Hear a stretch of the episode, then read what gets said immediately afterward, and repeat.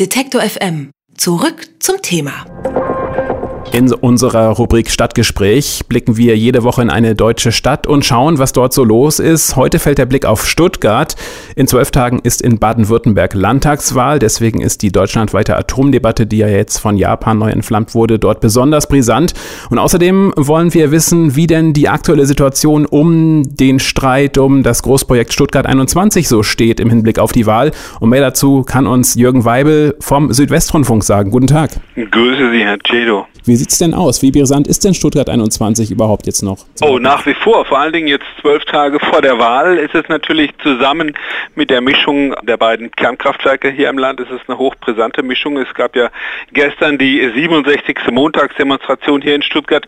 Da sind Leute dann sozusagen direkt von der Mahnwache gegen die äh, Atomkraftwerke dann zur Montagsdemonstration hier vor den Hauptbahnhof in Stuttgart gegangen. Und daran kann man sehen, dass sich mittlerweile diese beiden Dinge miteinander verknüpfen Und das erweist sich doch für die seit 57 Jahren regierende CDU hier im Land als eine sehr brisante Mischung.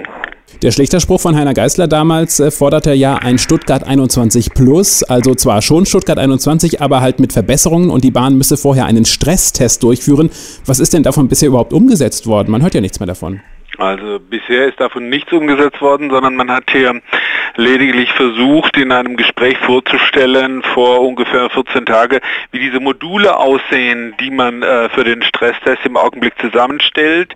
Man geht hier im Augenblick davon aus, dass da 37 Züge am Morgen fahren werden im Hauptbahnhof und von da wird man nun ausrechnen, es kommen einige Engpässe hinzu, es kommen äh, Zugausfälle hinzu und so wird der Stresstest aussehen, dass man in der äh, Hochphase des Zugverkehrs am frühen Morgen im Berufsverkehr eben schaut, kann der neue Bahnhof, der Tiefbahnhof dann tatsächlich so viel leisten wie der jetzige Kopfbahnhof. Darüber gibt es Streit, ob diese 37 Züge, von denen man ausgehen will, im Augenblick dann tatsächlich irgendwie mehr sind als die Züge jetzt auf dem Kopfbahnhof, sind sie ja tatsächlich nicht. Insofern, die Bahn hält sich da noch zurück mit dem Stresstest. Äh, Ergebnisse da wird es erst nach der Wahl geben. Das Ganze wird frühestens im Mai oder Juni sein. Ich als Außenstehender hatte den Eindruck, dass für den Ministerpräsidenten Mappus eigentlich eine ganz schlaue Sache war mit der Schlichtung und mit Herrn Geißler. Dadurch konnte man das Thema Stuttgart 21 so ein bisschen runterfahren. Geht die Taktik immer noch auf oder ist es vielleicht jetzt wieder hinüber?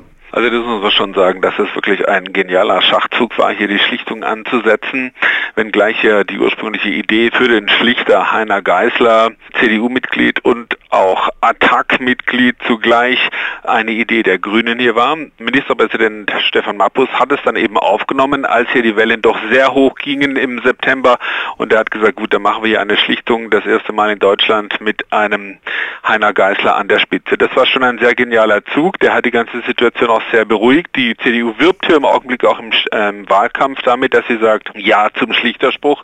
Sie wissen, es gibt ja nach wie vor hier genügend Leute, einige tausend, die hier jeden Montag demonstrieren. Bei den Großdemonstrationen sind es dann einige Zehntausend, die sich dann hier treffen, die gar nicht davon überzeugt sind, dass also der neue Tiefbahnhof, wie er da vorgestellt wurde, so auch funktionieren wird, sondern sie glauben natürlich, dass der Kopfbahnhof und den Kopfbahnhof äh, modernisieren das bessere Konzept sei.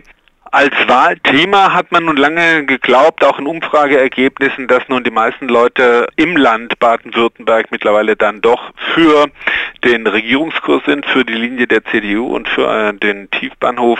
Jetzt in der Endphase wird es sich zeigen, hier in Stuttgart ist ein deutliches Plus für die Grünen einfach aufgekommen durch die ganze Geschichte und zusammen mit der Atomkraftwerksdebatte entwickelt sich hier gerade ein sehr, sehr spannendes Kopf-an-Kopf-Rennen. Zur Atomdebatte. Ähm, gestern wurde verkündet, Neckar-Westheim 1 soll abgeschaltet werden. Im Baden-Württemberg regiert ja immer noch eine schwarz-gelbe Koalition, die sich lautstadt ursprünglich für die Atomkraft eingesetzt hat. Ist das ein weiterer Dämpfer für Schwarz-Gelb?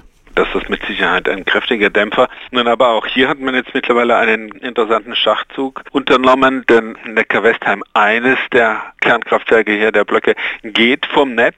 So ist es äh, vor wenigen Minuten hier bekannt gegeben worden.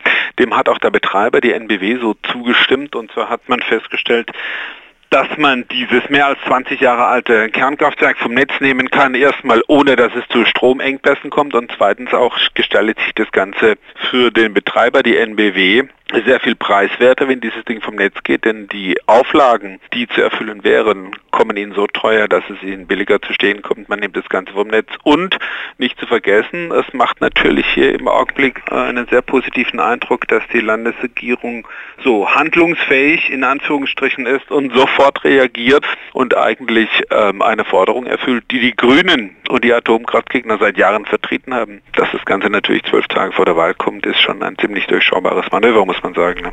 Ministerpräsident Mappus sorgt ja eigentlich eher für negative Schlagzeilen, ist auch nicht sonderlich beliebt. Schadet er eigentlich eher der baden-württembergischen CDU? Also da sind sich die Geister vollkommen unein. In der letzten Umfrage wurde ja auch gefragt, welche Qualitäten erwarten Sie von einem Ministerpräsidenten besonders? Und da hieß es Handlungsfähigkeit, Durchsetzungsfähigkeit. Und da liegt der derzeitige Ministerpräsident Stefan Mappus deutlich vorne. Es wurde auch gefragt nach dem äh, staatsmännischen Auftreten, nach dem, wie soll ich es sagen, äh, besseren, kooperativeren Charakter. Da liegt dann der SPD-Mann Nils Schmid deutlich vorne, nur was die Leute eigentlich erwarten von einem Ministerpräsidenten, dass er für die Wirtschaft hier sorgt, dass er äh, durchgreift, dass er handlungsfähig ist, dass er durchsetzungsfähig ist. Diese Dinge, die werden dann doch äh, eher dem derzeitigen Ministerpräsidenten Stefan Mappus zugeordnet und es wird sich dann sehen, ob das reicht tatsächlich in zwölf Tagen, um ein weiteres Mal die Landesregierung zu stellen. Also wir werden sehen. Das Stadtgespräch bei Detektor FM, diesmal Stuttgart knapp zwei Wochen vor der Landtagswahl in Baden-Württemberg. Darüber haben wir gesprochen mit Jürgen Weibel vom Südwestrundfunk. Haben Sie herzlichen Dank für das Gespräch. Bitteschön.